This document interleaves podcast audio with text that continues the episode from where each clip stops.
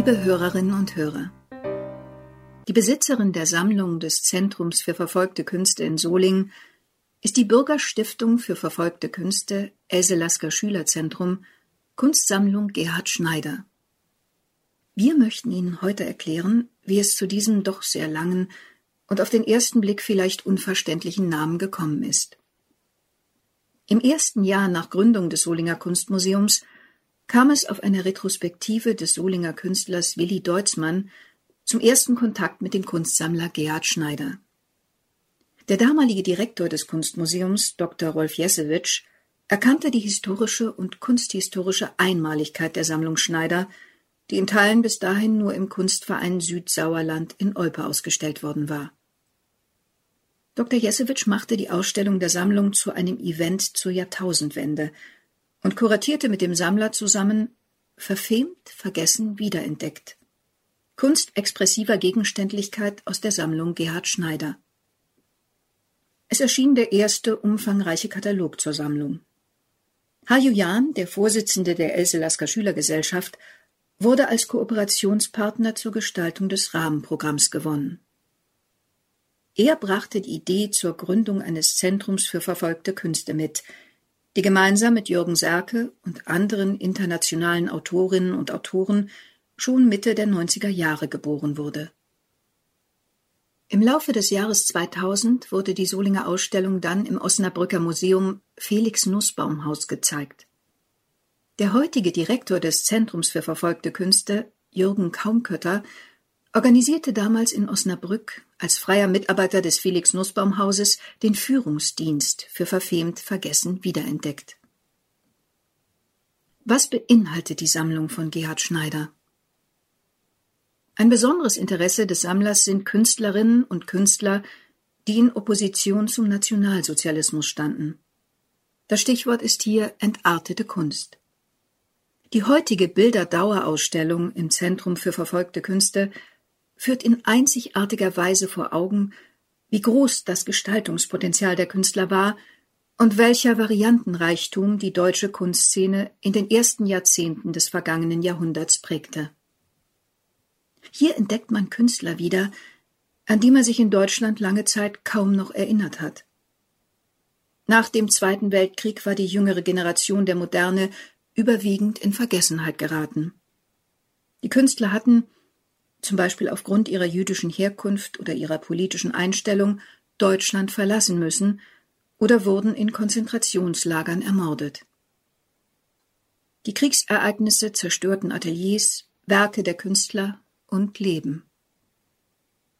Übergreifendes Thema des Sammlungsbestandes an Bildern sind in der Bürgerstiftung die Kunstentwicklung Deutschlands von den Aufbruchsjahren der klassischen Moderne ab ca. 1910 und vor allem die Zeit zwischen 1933 und 1945, in der Kunst und Kultur den Restriktionen und Verfolgungen des nationalsozialistischen Regimes ausgesetzt waren.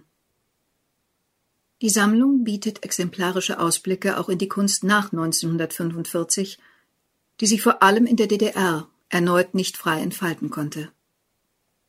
Nur wenige private Sammler widmeten ihr Interesse dieser Künstlergeneration. Die heute im Zentrum für verfolgte Künste präsentierte Sammlung ist in ihrer Stringenz und Kompetenz einzigartig und findet international Beachtung. Die Entdeckung dieser Sammlung führte 2004 zur Gründung der Bürgerstiftung für verfemte Künste, einer Stiftung, die geprägt war vom Engagement Solinger Bürger.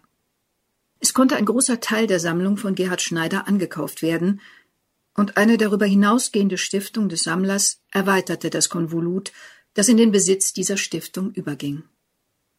Die überregionale Bedeutung des Projektes veranlasste den Landschaftsverband Rheinland zu einer Zustiftung in Höhe von zwei Millionen Euro, um die Stiftung mit einem Vermögen auszustatten, das ein Arbeiten mit den Stiftungserträgen ermöglicht. So erklärt sich ein Teil des am Anfang zitierten heutigen Stiftungsnamens Bürgerstiftung für verfolgte Künste Else Lasker Schülerzentrum Kunstsammlung Gerhard Schneider widmen wir uns jetzt dem mittleren Teil des Stiftungsnamens Else Lasker Schülerzentrum. Else Lasker Schüler, die Ausnahmekünstlerin aus Wuppertal-Elberfeld. Ihr Andenken und ihr Geist werden seit 1990 von der in Wuppertal gegründeten Else Lasker Schülergesellschaft bewahrt. Die Dichterin wurde aufgrund ihrer jüdischen Herkunft während der Nazizeit verfolgt und starb 1945 im Exil in Jerusalem. Dem Gründer und Vorsitzenden der Else Lasker Schülergesellschaft, Hajo Jahn, war es immer wichtig, keinen Club der toten Dichter zu etablieren, sondern ein lebendiges Zentrum, das sich nicht nur der Vergangenheit, sondern auch den zeitgenössischen Phänomenen von Unterdrückung und Verfolgung von Kulturschaffenden öffnet. In jährlichen Foren stellte er nicht nur die berühmte Dichterin Else Lasker Schüler vor, sondern stellte den Bezug zur Gegenwart her. Der Else Lasker Schülerstiftung gelang es 2007, die bedeutende Literatursammlung Verbrannte Dichter des Journalisten Jürgen Sake anzukaufen.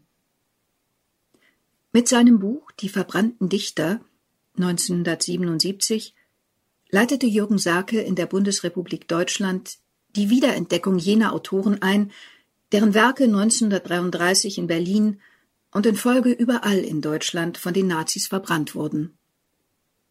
Sein Buchtitel wurde zum Gattungsbegriff für eine ganze Literatur. Das Buch Die verbannten Dichter Berichte und Bilder einer neuen Vertreibung 1982 stellte die Dichter des Widerstands gegen den kommunistischen Totalitarismus in den Mittelpunkt und zeigte deren Autoren im westlichen Exil beim Versuch, in einer fremden Welt wieder Fuß zu fassen.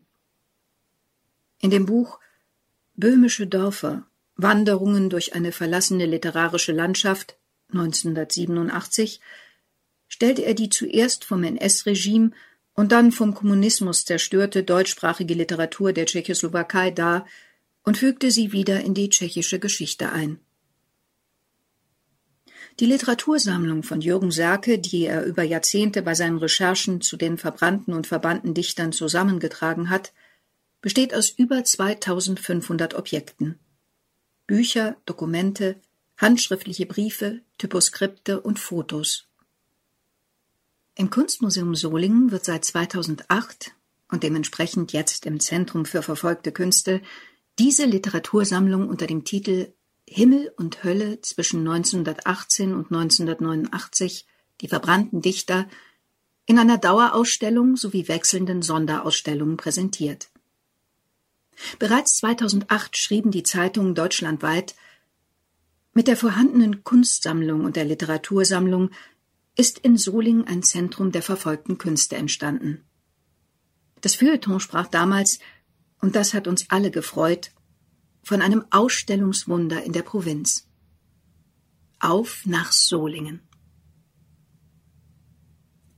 Diesen Beitrag verfasste Susanne Fieden, die als Kunsthistorikerin und Mitarbeiterin des Museums von Anfang an am Aufbau des Zentrums für verfolgte Künste, der Erschließung seiner Sammlung und am Entstehungsprozess der Bürgerstiftung mit dem langen Namen beteiligt war.